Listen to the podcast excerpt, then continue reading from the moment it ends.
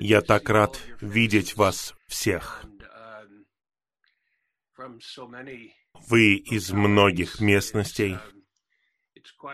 Это большое воодушевление, что мы можем смешиваться вместе таким вот образом. Обычно это конференция, которую мы проводим весной, и мы запланировали ее. Я не помню сейчас. По-моему, в феврале мы собирались провести эту конференцию, в феврале или в марте. За неделю до этого я был в Пулмане. Это была фактически моя самая последняя поездка. Я был в Пулмане, и мы провели конференцию там. Она была в самом начале пандемии. И в то время, когда я был в Пулмане, братья из Миссулы связались со мной и сообщили мне, что мы не можем собраться вместе. Я, конечно же, понимаю, но я скучаю по собраниям. Этот путь, очевидно, имеет какие-то преимущества. У нас может быть больше смешивания, больше святых из разных местностей.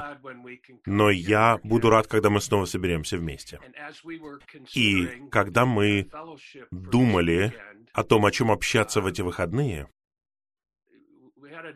у нас были разные мысли. Но в конечном итоге мы в результате общения решили вернуться к слову, которое у нас было в день поминовения, о положении в мире. И, возможно, вы подумаете, у нас совсем недавно было это общение.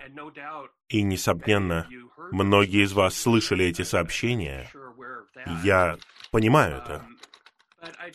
Но я уверяю вас, в Господнем служении есть течение, есть линия, в которой мы хотим оставаться. Это поток, в котором мы должны быть.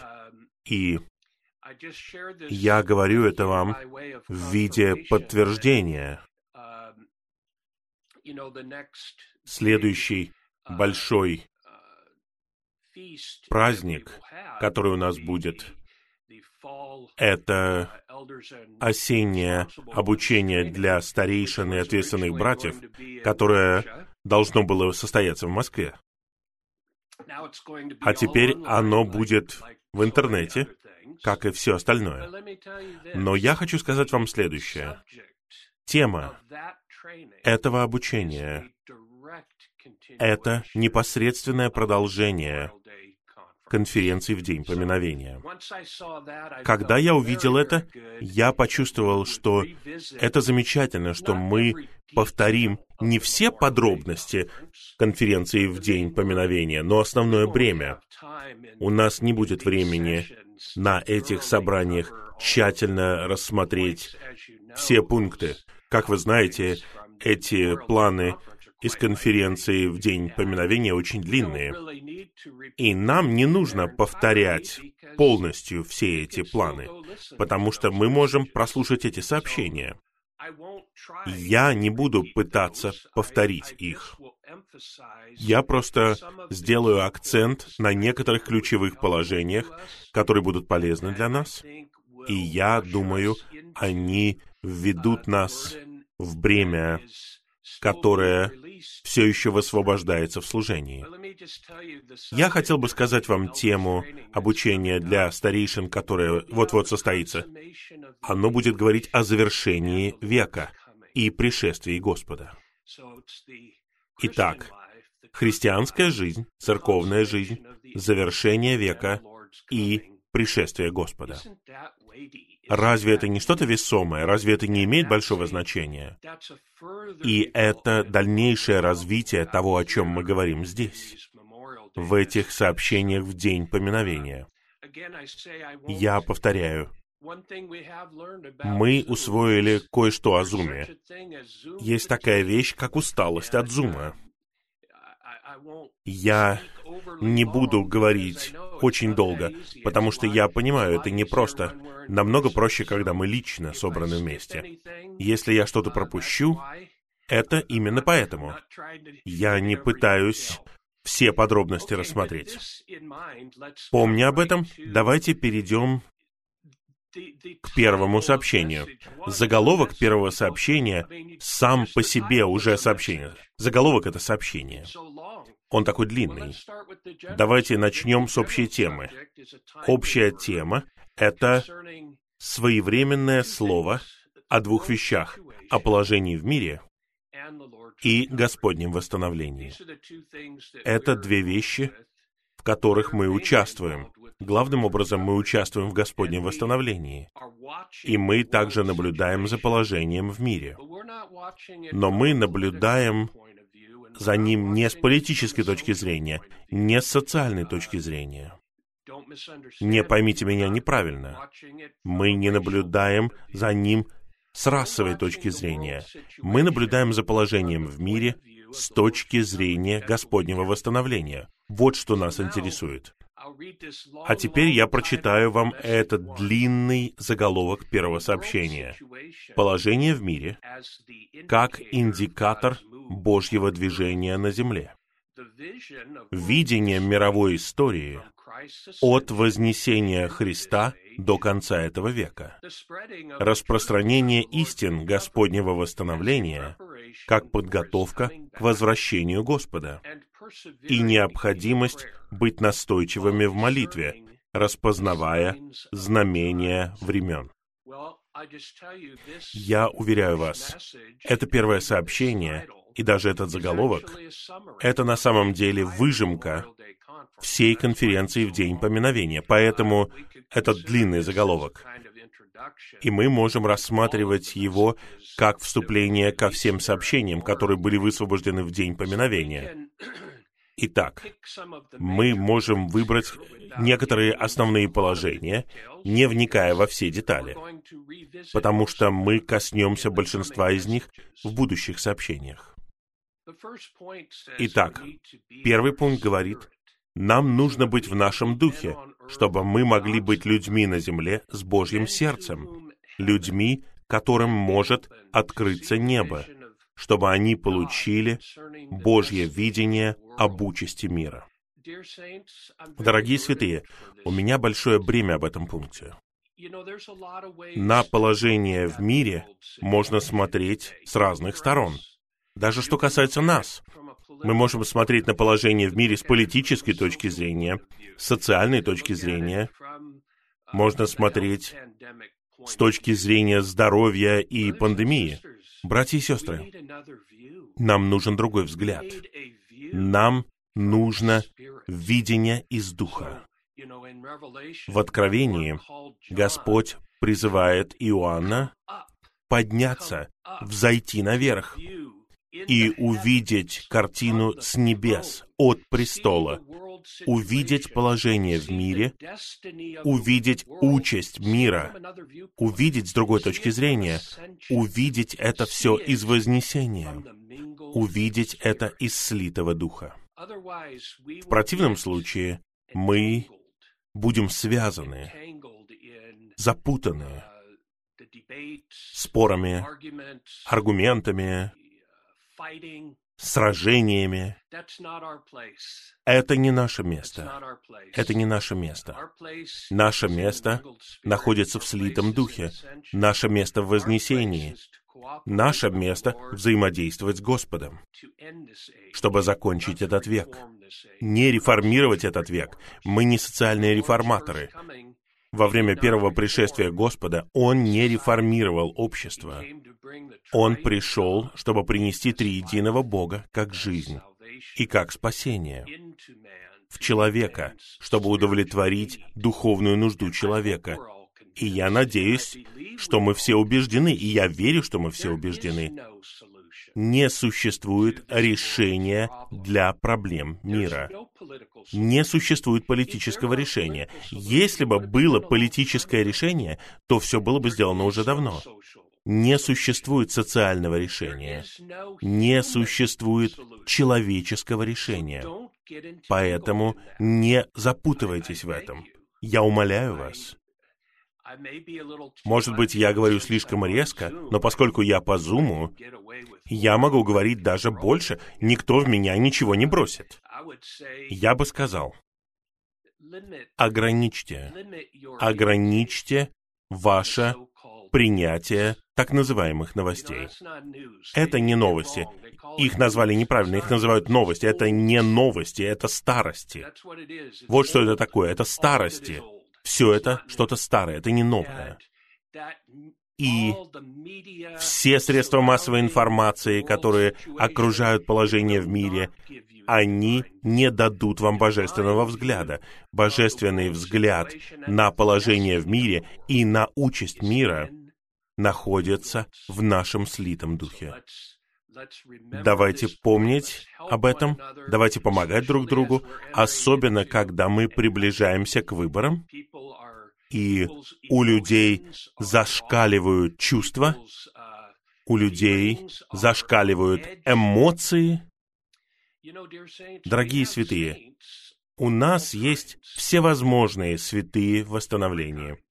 Разные, молодые, пожилые, разные люди.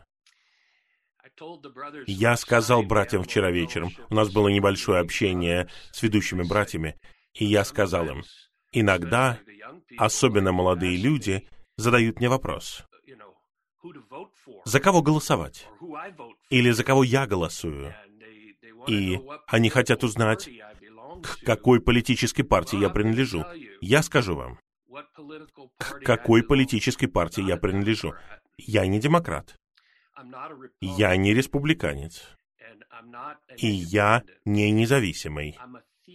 Я теократ. Я голосую за Бога и за Божьи интересы на каждых выборах.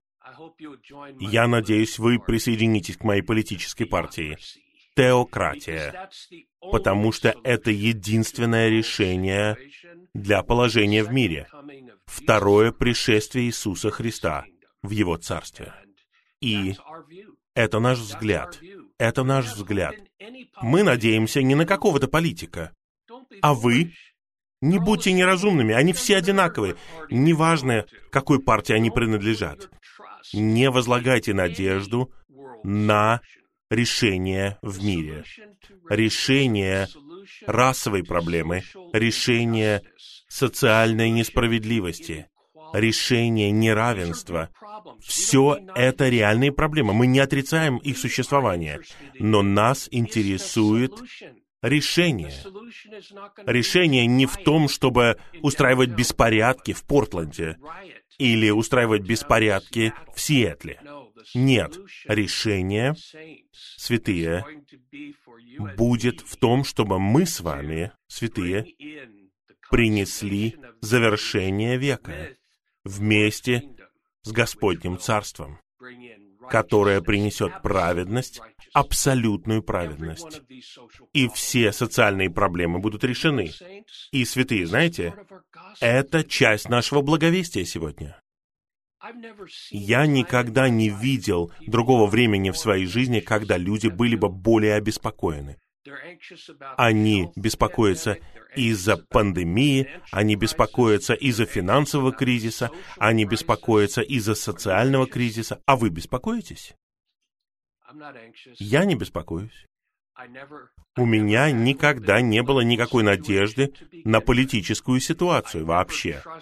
Я никогда не полагался на ненадежность финансового рынка с самого начала вся моя надежда на пришествие Господа. Поэтому я не беспокоюсь. На самом деле я воодушевлен, я очень рад. Я хотел бы, чтобы весь мир развалился. Чем раньше, тем лучше. Чтобы Господь мог вернуться и принести праведность. Итак, когда мы благовествуем, святые, нашим друзьям, нашим родственникам, нашим соседям, им нужно увидеть людей, которые имеют божественный взгляд.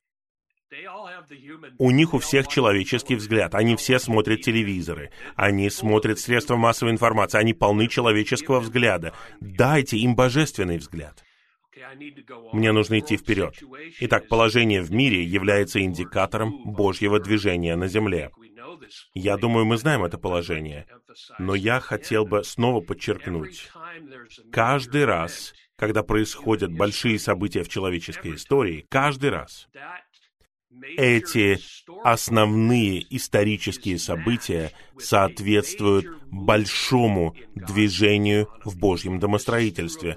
Это относится к мировым войнам, но это также относится ко многим другим вещам. Я могу привести очевидные примеры. В конце темных веков у нас было 10 столетий темных веков.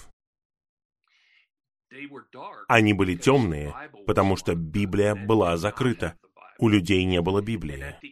И в конце этих десяти столетий произошло что-то в человеческом обществе. Помните, что произошло?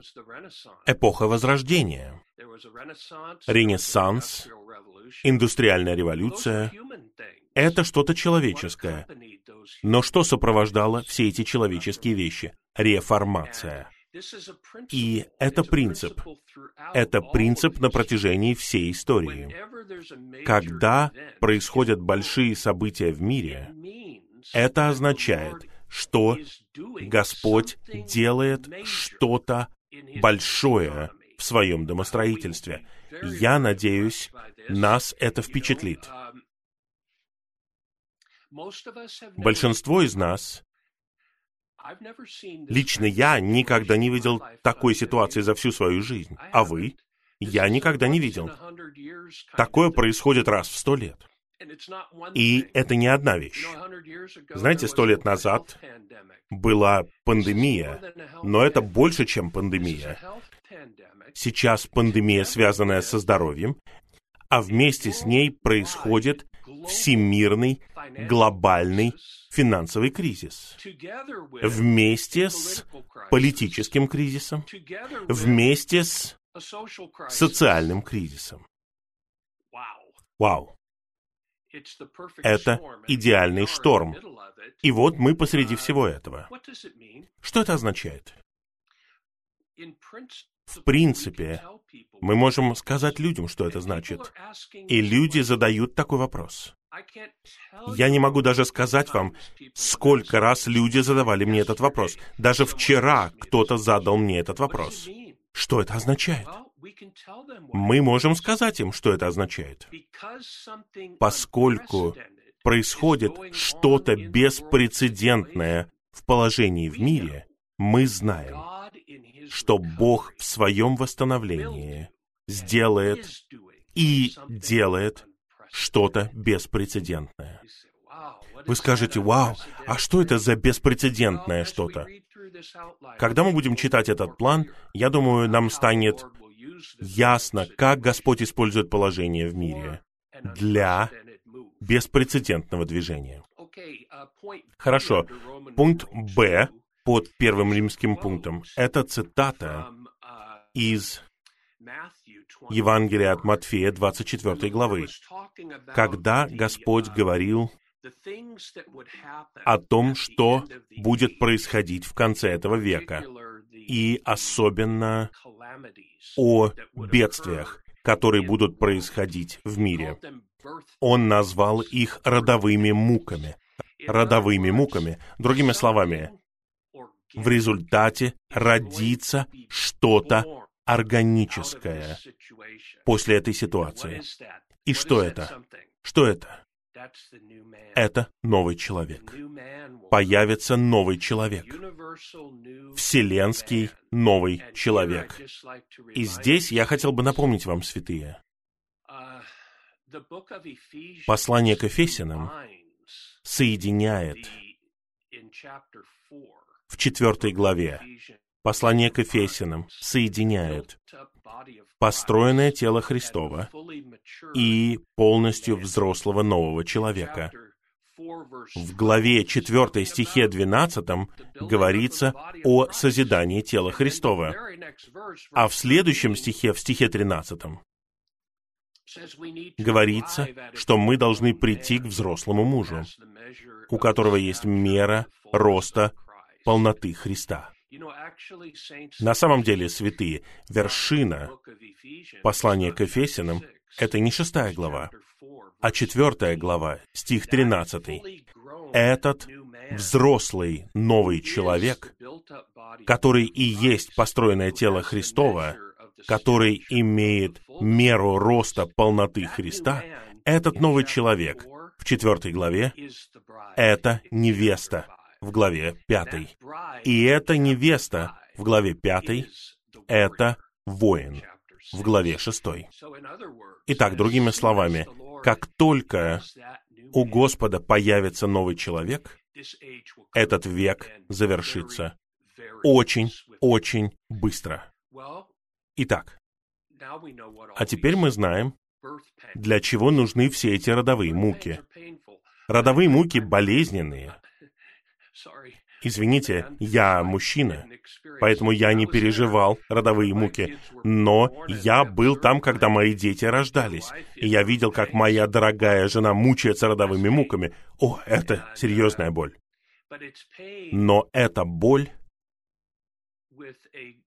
с огромной радостью, лежащей перед вами. Это Евангелие от Иоанна, 16 глава. Вот что Господь говорит о рождении нового человека. Женщина переживает огромную боль, она мучается родами. Но когда ребенок рождается в мир, она забывает о боли. У нее есть только радость. А теперь в пункте В мы подходим к важному пророчеству. И я хотел бы сказать вам, в этом плане много пророчеств. Возможно, вы считаете, что это какие-то кости, а я так не считаю. Нам должно быть ясно основное видение пророчества, связанное с концом века. Там много деталей. Посмотрите на схему в конце восстановительного перевода, где указан конец века, восхищение и разные устроения. Там сложная схема. Я сразу говорю вам, она очень-очень сложная. Но мы можем немного упростить это. Есть основополагающее видение в Библии о человеческой истории. Нам нужно увидеть это видение. В противном случае, как говорит Евангелие от Матфея, когда придет конец века и поднимется Антихрист, даже некоторые избранные, то есть Божьи люди, могут быть обмануты, если им не хватает основополагающего знания человеческой истории и пророчества. Я надеюсь, что все мы, включая молодых людей, смогут усвоить этот общий взгляд. Я могу засвидетельствовать, что когда я был молодым человеком, я был захвачен этим, может быть, даже слишком. Но я рад, что я увидел это, потому что это видение связано с первым пунктом, о котором мы говорили. Это видение меняет ваш взгляд на положение в мире. Когда вы знаете конец истории, это меняет ваш взгляд. Вот, предположим, я сейчас сказал бы вам, я знаю... Нет, давайте так скажем. Давайте так. Сейчас все переживают смуту в отношении положения в мире. И они боятся, боятся. Знаете, люди покупают Библии по всей земле. Всемирная продажа Библий сейчас достигла невиданных высот. Вы знали это? И спрос на восстановительный перевод по всему миру достиг невероятных высот. Предположим, вы скажете своему соседу, «Я знаю точно, как все закончится». Ваш сосед будет шокирован. Он скажет, откуда вы вообще можете знать такое? Ну, я знаю. Потому что Библия говорит нам совершенно точно, как все закончится. Точно. Это все равно, что у вас есть книга. Вы читаете книгу. Я делал это, когда был студентом. Вы хотите сэкономить себе время? Просто загляните в конец. Если вы знаете, как история заканчивается, вы можете догадаться, что было посередине. Мы знаем, как заканчивается эта история. Мы знаем, как заканчивается человеческое правление. Мы знаем, как заканчивается этот век. Мы знаем, как завершается история. А откуда мы знаем? Библия раскрывает нам все это. Итак, основополагающее видение показано в книге пророка Даниила во второй главе. Я воодушевляю молодых людей изучать вторую главу книги пророка Даниила. Это несложный отрывок. Но он озаряет. Навуходоносор, царь Вавилона, увидел видение огромного человеческого изваяния. Он не знал, что это такое. Но знаете, что Даниил сказал ему? Даниил сказал ему, это видение, оно у вас в плане, это цитата, того, что произойдет в последние дни. Вы хотите узнать, что произойдет в последние дни? Все хотят узнать. Давайте я скажу вам, где найти все это. Книга пророка Даниила 2.28. Там вы узнаете, что произойдет в последние дни. Это пророческая иллюстрация истории человеческого правления от начала до конца, от начала до конца. Итак, это огромное человеческое изваяние состоит из четырех частей. Голова была сделана из золота. Голова из золота соответствует первой великой мировой империи. Итак, человеческое изваяние во второй главе книги пророка Даниила смотрит на человеческую историю с точки зрения великих империй в человеческой истории. И первая великая империя — это Вавилонская империя под руководством Навуходоносора. Ее обозначает голова из золота. Следите за мной. В книге пророка Даниила во второй главе вы видите большое человеческое изваяние, которое имеет четыре раздела, которые обозначают четыре великие мировые империи. Затем в седьмой главе книги пророка Даниила вы видите повторение. Но на этот раз это уже не человеческое изваяние. На этот раз это четыре зверя. Но эти четыре зверя в книге пророка Даниила в седьмой главе соответствуют четырем разделам большого человеческого изваяния во второй главе книги пророка Даниила. Следите за мной. И затем в книге пророка Иоиля, пророк Иоиль, те же самые четыре империи представлены в виде четырех видов саранчи. Итак, это понимание мировой истории повторяется несколько раз в малых пророках. Поэтому я говорю, нам нужно иметь это основополагающее понимание.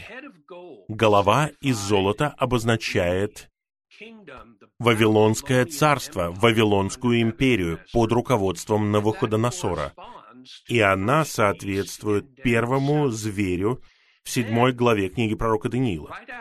Затем, вслед за головой из золота, говорится, что грудь и руки этого изваяния были сделаны из серебра. Мы знаем, что после Вавилонской империи появилась Мидо-Персидская империя, и она состояла из двух частей, как левая рука и правая рука, Мидия и Персия. Это была вторая Великая мировая империя. Святые, это история мира. Это Библия, но это также история этого мира. Я надеюсь, что молодые люди будут изучать историю этого мира, в то время, когда они изучают то, что они там изучают. Потому что на самом деле нам нужно иметь понимание мировой истории, чтобы понимать Библию. Затем Третья Великая мировая империя, которая обозначена животом и бедрами этого изваяния, это бронза. И это соответствует третьему зверю в седьмой главе книги пророка Даниила, все это обозначает Грецию. Это империя под руководством Греции, включая Македонию. Затем идут ноги, и ноги были сделаны из железа. И железо обозначает авторитарное правление. Но стопы были частично из железа и частично из глины. Железо обозначает авторитарное правление, глина обозначает демократическое правление, демократию. Итак, это обозначает Римскую империю. Римскую империю. И согласно Библии, согласно библейскому взгляду, мы все еще находимся в Римской империи. Римская империя — это последняя империя в мировой истории. Возможно, вы скажете, мы не в Римской империи, мы живем в Соединенных Штатах. На самом деле, огромная часть нашей культуры, законодательства и всего взято из Римской империи. И, согласно Библии, в конце этого века, в самом конце этого века, Антихрист будет считаться последним Цезарем Римской империи. Итак, на самом деле, мы все еще живем в Римской империи, и этот век завершится в Римской империи. Итак, посмотрите на эти четыре великих империи в мировой истории. Где мы находимся сегодня? Братья и сестры, мы в ногах. Мы в ногах. Мы не в начале этой истории, мы в конце. Я надеюсь, это произведет на вас впечатление. Если вы посмотрите на историю мира как на часы, ну, предположим, часы.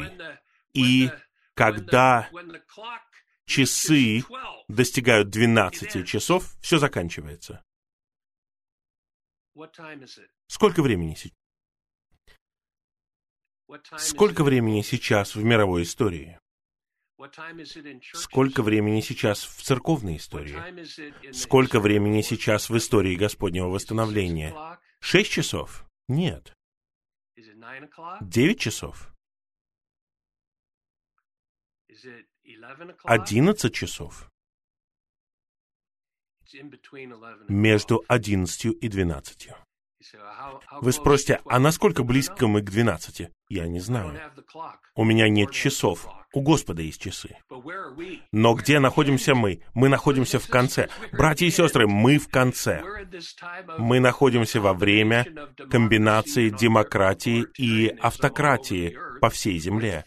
Мы в ногах большого изваяния, и когда Господь придет, как камень, высеченный без рук, Он ударит в ноги этого большого изваяния. Это означает, что он положит конец всему человеческому правлению. Ого! Так все решится. Мы решаем проблемы, не выбирая новое человеческое правительство. Мы решаем проблемы, избавившись от человеческого правления. Мы настоящие революционеры. Бог никогда не хотел, чтобы человек управлял человеком. Он никогда не хотел этого. И он знал, что ничего не получится. И за все время ничего не получилось. И если заменить одного коррумпированного человека другим коррумпированным человеком, это не решение. Единственное решение — это избавиться от всего и принести царство. А теперь, согласно пророчеству в Библии, Давайте я прочитаю вам этот пункт. Я прочитаю этот пункт. В плане. Я читаю пункт В. Под пункт пятый. Хотя Римская империя, как формальное государственное образование со своим внешним обликом исчезла, культура, дух и сущность Римской империи продолжают существовать и сегодня. В начале Великой Скорби Римская империя, как формальное государственное образование со своим внешним обликом, будет воссоздана под властью Антихриста. И десять пальцев на ногах большого изваяния,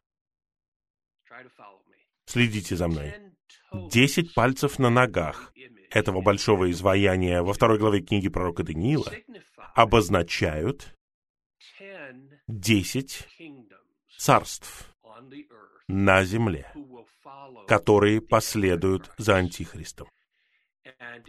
И в седьмой главе книги пророка Даниила последний зверь имеет десять рогов. И этот зверь и есть Антихрист.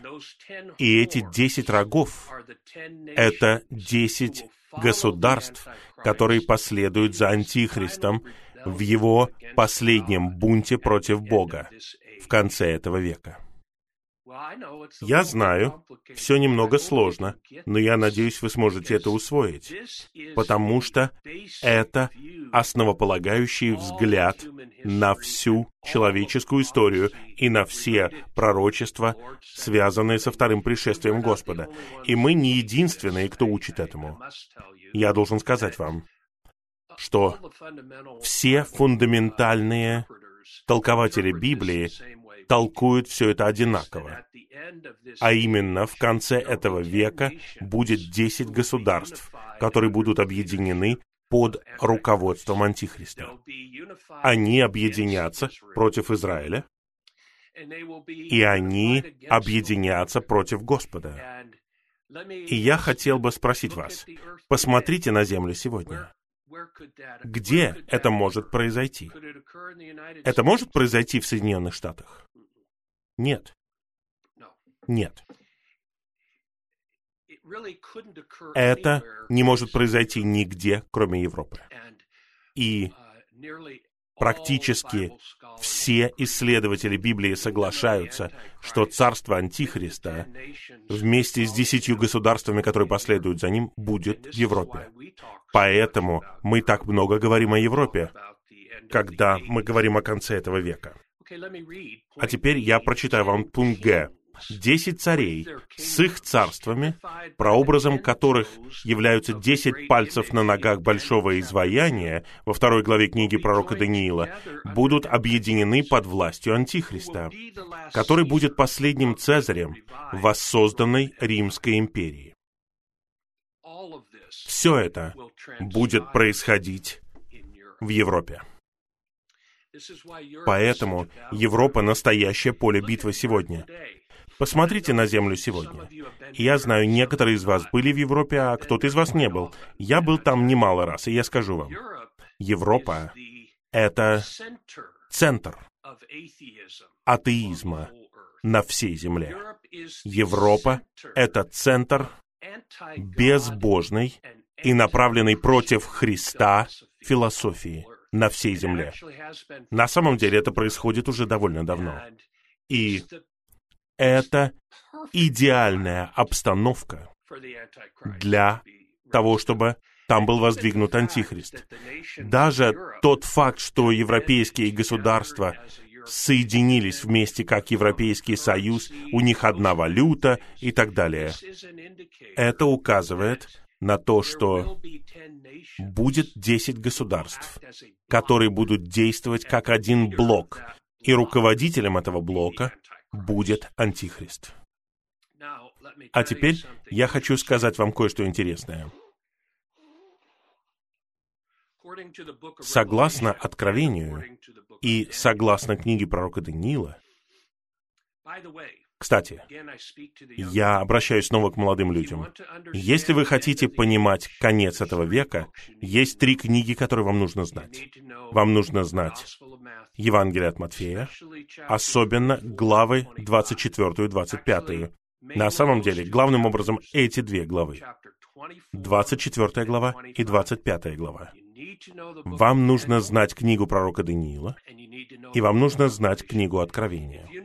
Если вы знаете эти три отрывка слова, уверяю вас, вы будете знать пророчество о конце этого века. А теперь я прочитаю вам немного. Подпункты к пункту Г. Тайна беззакония работает сегодня среди народов и в человеческом обществе. Это дух Антихриста. Он тайна беззакония. Знаете, что стоит за этими бунтами? Знаете, что стоит за хаосом?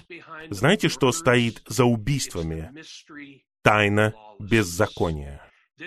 Высшим проявлением этого беззакония станет человек беззакония, Антихрист. Именно так назван Антихрист во втором послании к фессалоникийцам. Он назван человеком беззакония. Антихрист будет силой сатаны. Я повторяю, это цитата из Библии. Он будет воплощением сатаны.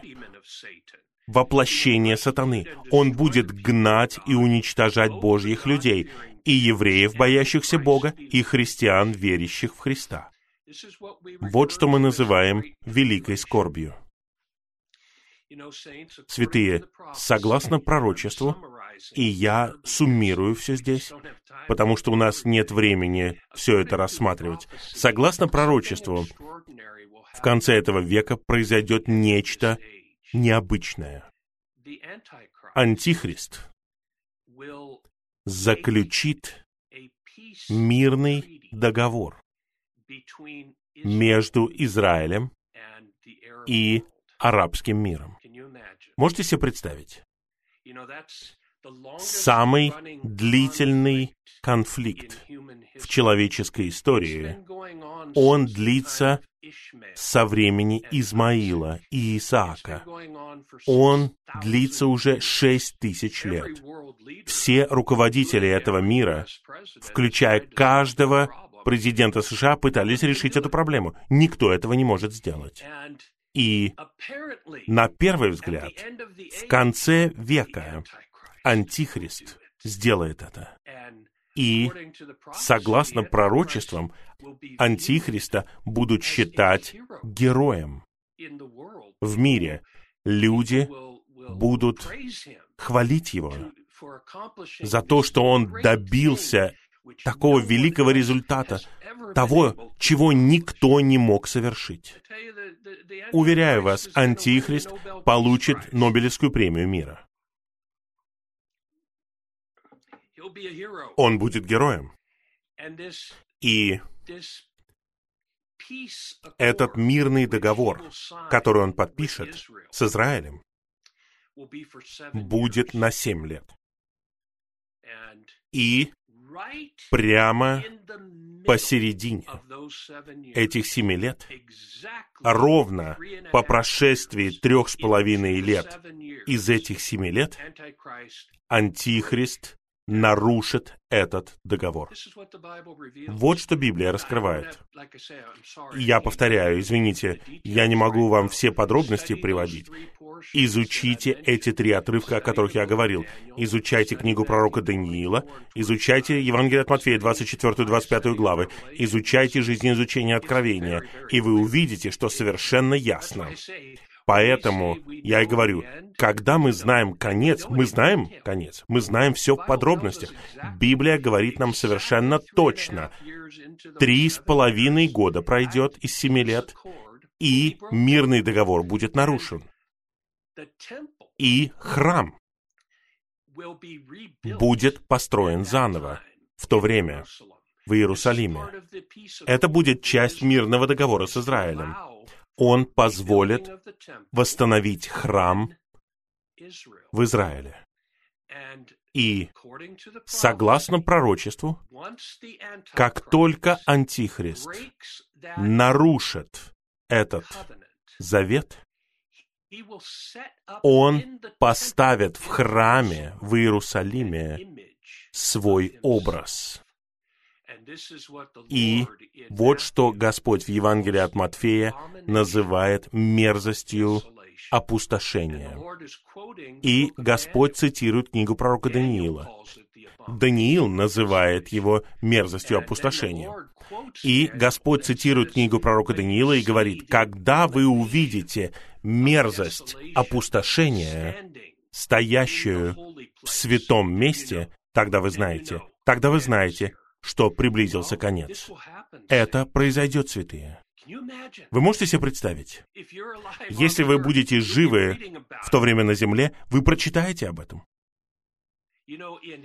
В истории, и об этом снова говорится в книге пророка Даниила, в истории был человек, который был прообразом Антихриста.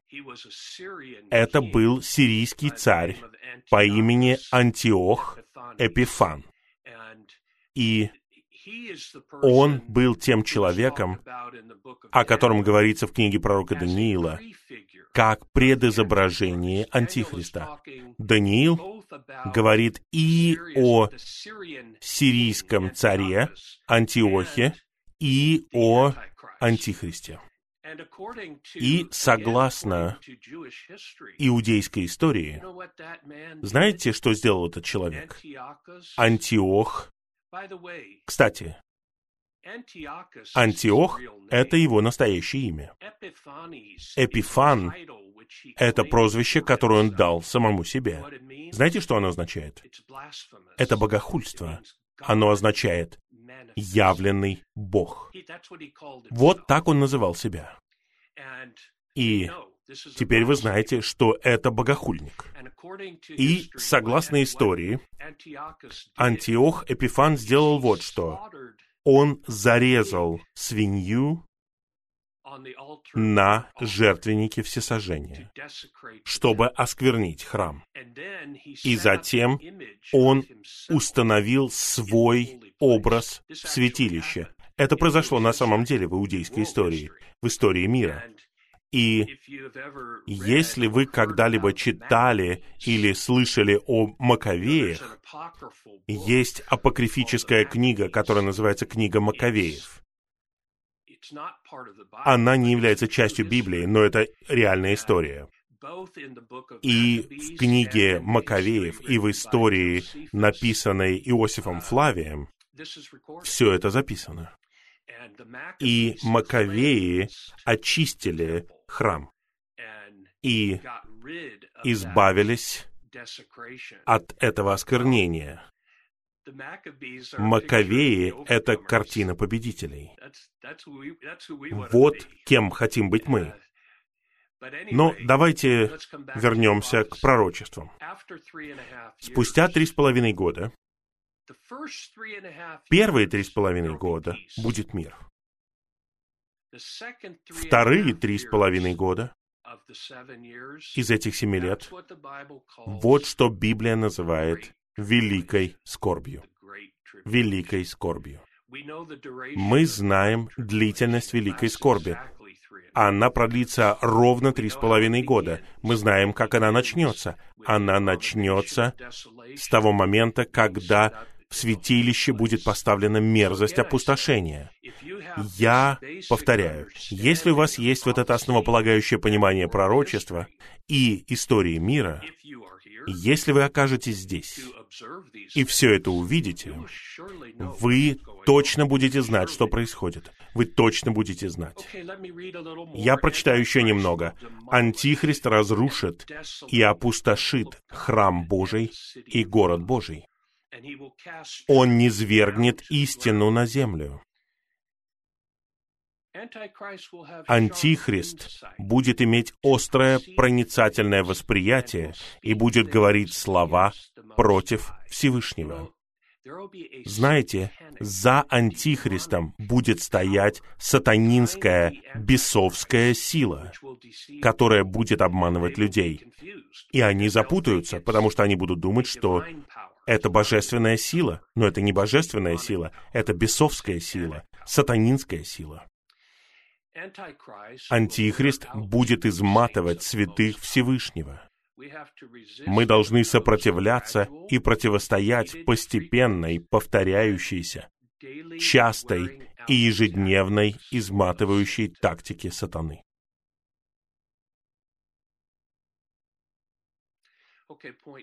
Шестой пункт. Сатане и Антихристу нужны души людей в качестве орудий для их деятельности в этом последнем веке. Откровение 18 глава говорит о Вавилоне, о духовном Вавилоне. Материальный Вавилон, изначальный Вавилон был в книге пророка Даниила, там, где был Навуходоносор. Но мир сегодня, согласно Библии, все еще считается Вавилоном. И товаром в Вавилоне, согласно 18 главе Откровения, наряду со многими другими сокровищами и богатствами, товаром там являются души людей. Вот что хочет Антихрист. Вот чего хочет сатана. Он хочет получить души людей, чтобы они могли взаимодействовать с ним и противостоять Богу и противостоять Израилю. Это принцип Антихриста. Вот теперь хорошее пророчество из второй главы книги пророка Даниила. «При своем явлении в качестве камня, высеченного Богом, камня, высеченного без помощи человеческих рук, Христос со своими победителями нанесет удар по десяти царям с Антихристом, тем самым сокрушив большое изваяние от пальцев ног до головы. Это будет конец всего человеческого правления навеки. Последнее человеческое правление, которое будет существовать на земле, это Антихрист.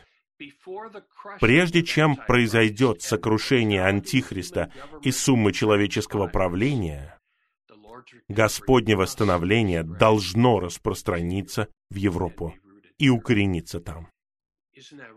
Разве это не так? Если этого не произойдет, теперь вы понимаете, почему мы делаем такой акцент и делали акцент в последнее время, последние годы на Европе. Потому что последние события, святые, последние события конца века произойдут в Европе и вИзраиле. Итак, Европа и Израиль очень и очень важны для Господнего восстановления. Я в восстановлении уже какое-то время. И когда я был молодым человеком в восстановлении, у нас не было церквей в Европе, и у нас не было церквей в Израиле. И я изучал это пророчество и задавался вопросом, а когда это произойдет? Может ли это вообще произойти? Произойдет ли это в течение моей жизни? О, братья и сестры, это происходит. Я не знаю, осознаете вы это или нет. У нас есть поместная церковь в каждом основном городе Израиля. Израиль — это небольшая страна. В каждом большом городе в Израиле есть подлинная поместная церковь. И восстановление распространяется очень хорошо в Европе. Нам все еще нужно молиться, нам все еще нужно жертвовать, и нам все еще нужно ехать туда. Но мы продвинулись очень и очень далеко в Европе. В Европе остались еще очень большие города, в которых должны появиться светильники перед приходом Антихриста. Еще прочитаю. В завершении исполнения видения о большом человеческом изваянии во второй главе книги пророка Даниила Европа имеет более жизненно важное значение, чем любая другая страна или род. Сокрушение двух ступней большого человеческого изваяния будет сокрушением всего человеческого правления. Где это произойдет? В Европе. В Европе. Придя и победив Антихриста и сокрушив сумму человеческого правления, совокупный Христос, Христос со своей побеждающей невестой, станет большой горой, которая наполнит всю землю. Это пророчество во второй главе книги пророка Даниила. Придет камень с небес, и камень ударит в изваяние, и изваяние развалится. И тогда камень превратится в гору, которая наполнит всю землю. Эта гора — это царство. Этот камень — Христос, а гора — это царство. Это царство обретет завершенность в Новом Иерусалиме. Это будет окончательный и завершающий этап божественной истории. Следующий раздел мы пройдем быстро. Здесь мы видим еще одну основополагающую часть откровения в Библии, связанную с пророчеством. И это в книге Откровения, как я говорил ранее. И я хочу описать вам предысторию. Господь после своего вознесения в деяниях. Я думаю, что все вы знаете, что у Господа было два вознесения. У него было тайное вознесение, после того, как он увидел Марию у гробницы, но в деяниях у него было всенародное вознесение. Ученики на самом деле видели его. Они увидели его на Элеонской горе, они увидели его вознесение с Элеонской горы. Но в деяниях не говорится, что произошло после этого.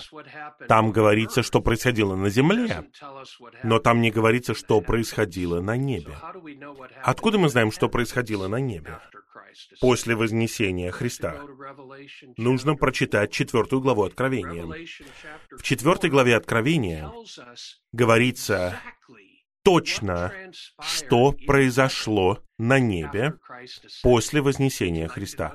Вы хотите узнать? Я хотел бы. И вот что произошло. Христос вознесся к Божьему престолу, как не просто агнец, а как лев из колена Иуды. И в руке Бога Отца на престоле был свиток. И этот свиток имел семь печатей. И никто не мог открыть этот свиток, пока вознесенный Христос не достиг престола. Там говорится, он взял этот свиток из руки сидящего на престоле и открыл семь печатей. Что это за свиток? И что это за семь печатей? Это оставшаяся часть книги Откровения. И свиток, послушайте, этот свиток — это раскрытие Божьего домостроительства, божественной истории внутри человеческой истории. И семь печатей — это последовательные этапы осуществления Божьего домостроительства в человеческой истории. Итак, поэтому я говорю, если вы хотите знать человеческую историю, если вы хотите узнать, как эта история заканчивается, если хотите узнать участь мира, все это есть в Библии. Все это подробно, во всех больших подробностях. Итак, Первые четыре печати — это то, на чем мы сделаем акцент сегодня. Потому что первые четыре печати, и многие из вас слышали об этом, обозначены четырьмя конями. И эти четыре коня обозначают четыре вида событий, которые происходят одновременно на протяжении человеческой истории. Я надеюсь, вы усвоите это. Я прочитаю вам немного. Первые четыре печати, открытые Богом Агнцем, дают нам видение мировой истории от вознесения Христа до конца этого века. Представляете? Это весь век церкви. Все от вознесения Христа до конца века. Где все это находится? В книге Откровения. Брат Ни провел толкование не очень многих книг Библии. Он не чувствовал, что Господь ведет его к этому. Он не проводил жизнеизучений, как брат Ли. Брат Ли провел жизнеизучение каждой книги в Библии. Брат Ни этого не делал. Но позвольте сказать вам, он провел толкование, подробное толкование книги Откровения. И в своем толковании Откровения он говорит, что многие люди думают, что Откровение трудно понять. Он говорит, на самом деле Эту книгу нетрудно понять. Проблема в том, что вы не читали ее. Он говорит, книга Откровения на самом деле толкует сама себя. В ней говорится, что есть семь золотых светильников, и потом эта книга объясняет вам, что семь светильников — это семь церквей. Но он говорит нам в этом толковании, что мы должны прочитать книгу Откровения сто раз. Это слишком? Я так не думаю. Если есть одна книга, которую я хочу узнать, это именно она. Это та книга, которая отвечает на многие вопросы. И я надеюсь, я призываю молодых людей. Прочитайте ее сто раз. Ее не обязательно прочитать сто раз за неделю. Прочитайте сто раз за всю вашу жизнь. Читайте ее не один раз. Читайте ее не просто десять раз. Вы не усвоите всего, там слишком много всего. Идем вперед. Первые четыре печати показывают нам, что сразу же после Вознесения Христа началась скачка четырех коней, которая продолжается на протяжении всего века Церкви до возвращения Христа. Что это за четыре коня? Первая печать включает в себя белого коня с его всадником, обозначающих распространение благовестия. Аллилуйя за белого коня! Это первое, что Господь делает в то время, когда мы живем. И у всадника на этом коне есть лук, но нет стрелы.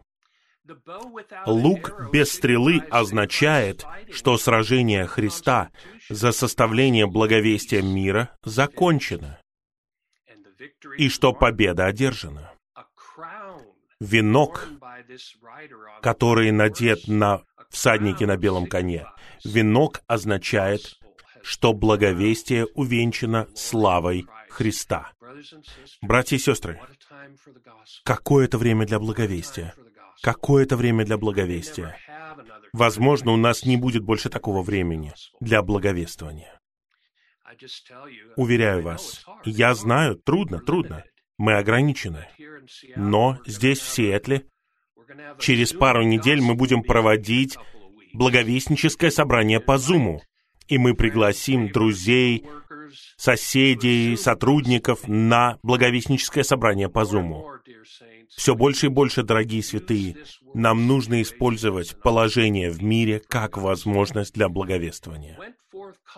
Слова «вышел, побеждая» означают, что на протяжении всего этого времени благовестие выходит вместе с Христом, побеждая противодействие и нападки любого рода.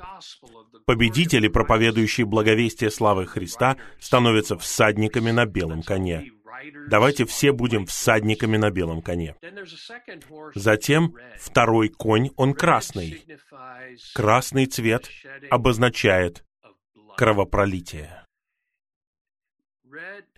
Красный цвет обозначает кровопролитие, а словосочетание «большой меч» обозначает оружие для сражения.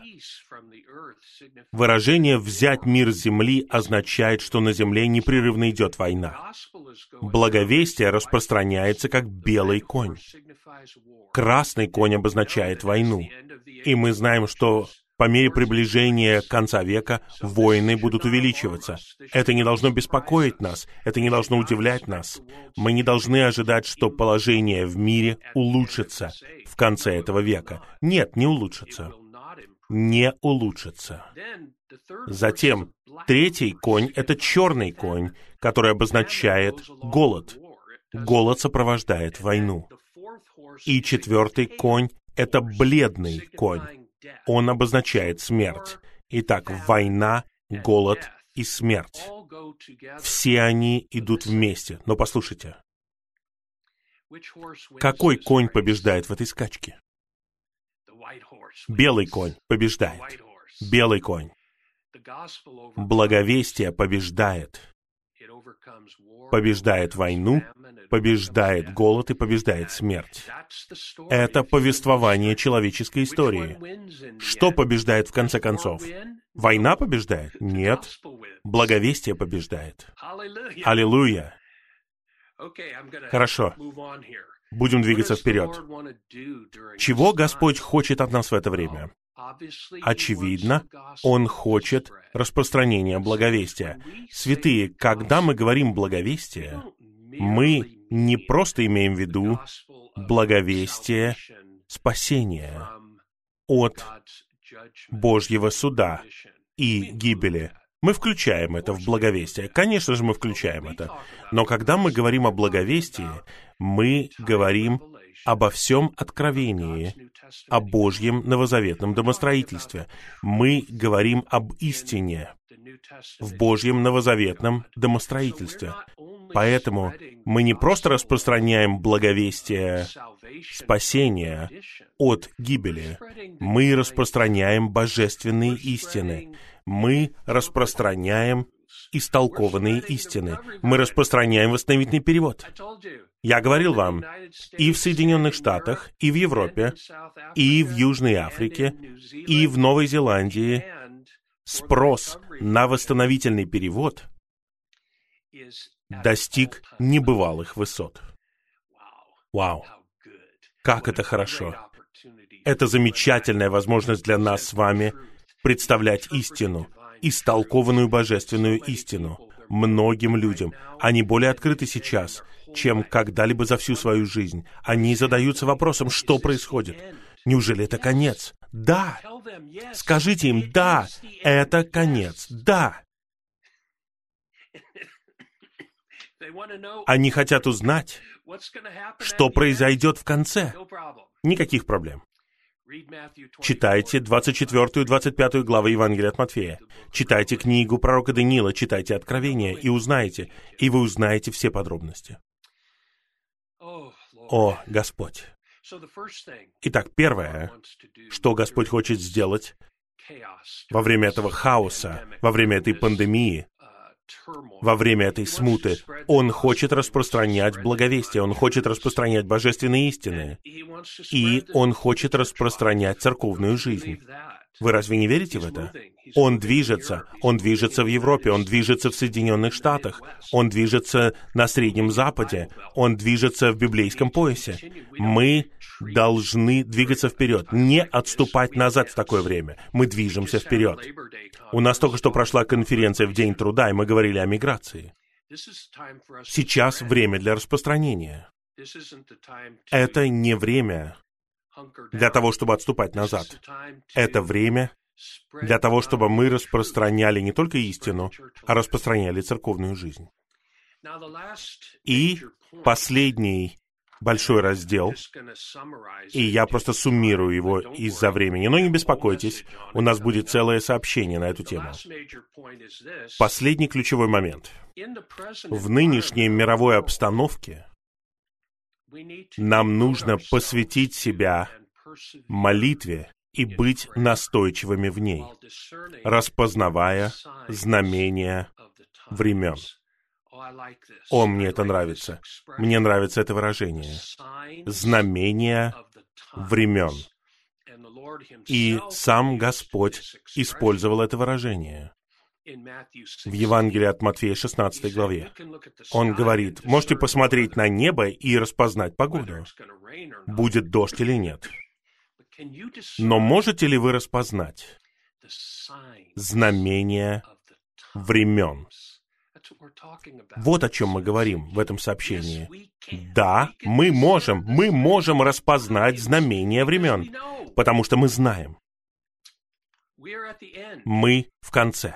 Мы знаем, что государство Израиль, которое обозначает смоковница, было воссоздано в 1948 году. Израильского государства на земле не существовало практически две тысячи лет. Можете себе представить, какой это был важный год в истории всего человечества. 1948 год. Я хочу сказать вам, с точки зрения Бога, 1948 год был невероятным, невероятным годом. Было воссоздано Израильское государство. Это был огромный шаг к концу этого века. Затем в 1967 году, во время очень короткой войны, семидневной войны, юрисдикция над городом Иерусалимом была возвращена Израилю. Это был еще один огромный шаг вперед. И я хочу сказать вам, назад дороги нет. Нет. Израиль оставит себе Иерусалим до конца веков. Это было еще одним огромным исполнением пророчества. Когда мы смотрим на время, смотрим на ситуацию в христианстве, смотрим на ситуацию в мире, мы смотрим на ситуацию в Господнем восстановлении, как распознать знамения времен? Святые, я скажу вам, как я распознаю времена. Мы очень близки. Вы спросите, а что это значит? Я не знаю. Это означает, что мы очень близки. Господь говорит, я прихожу скоро. Его определение «скоро» отличается от нашего. Но нынешнее положение в мире поддерживать дальше невозможно. И с положительной стороны, восстановление продвигается вперед, как никогда раньше. И что нам делать? Мы должны молиться. Нам нужно осознать, что мы переживаем время родовых мук, что Царство Божье близко. И поэтому молиться последней молитвой в Библии «Приди, Господь Иисус». Можем помолиться все вместе? «Приди, Господь Иисус». Не говорите «я не готов к приходу Господа». Дело не в вас. Дело в Господнем вечном домостроительстве. Дело в завершении века. Дело во втором пришествии Господа. Мы не можем решать, как именно мы вписываемся во все это. Но нам все равно нужно молиться. Приди, Господь Иисус. Когда ты придешь? Этот мир стал невыносимым. Принеси свое царство, принеси праведность, принеси мир. Вся Библия завершается желанием, чтобы Господь пришел, выраженным в виде молитвы.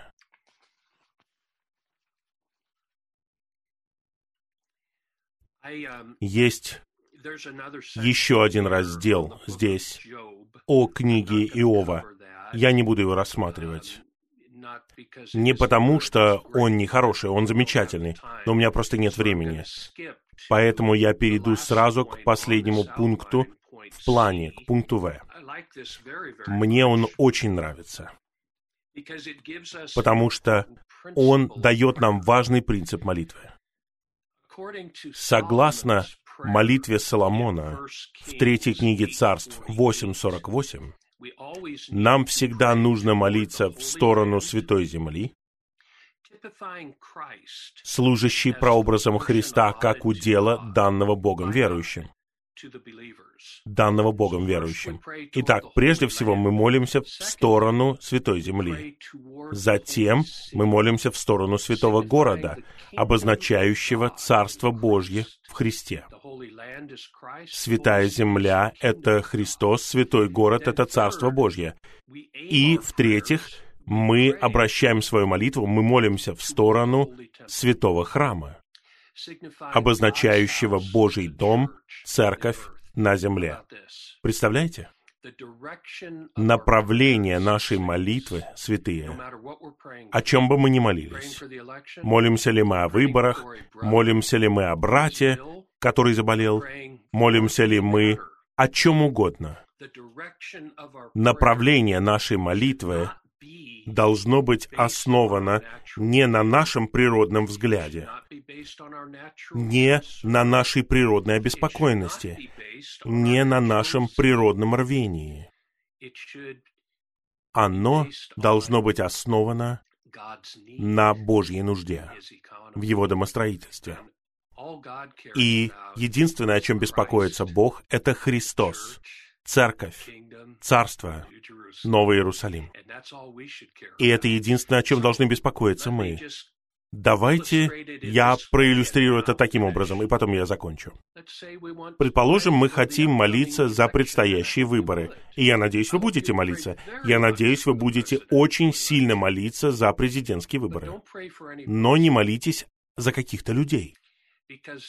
Потому что, поправьте меня, если я не прав, но мне кажется, Библия не говорит нам, кто должен выиграть эти выборы. Вы скажете, мне нравится вот этот человек. Возможно, вам нравится этот человек, но кому-то он не нравится. Поэтому как нам молиться? Вот как мы молимся. Господь, нам в Соединенных Штатах предстоят выборы. Ты знаешь, что мы живем в очень необычное время. Господь, мы знаем, что Ты хочешь завершить этот век. Мы знаем, что Ты хочешь вернуться на землю и принести свое царство.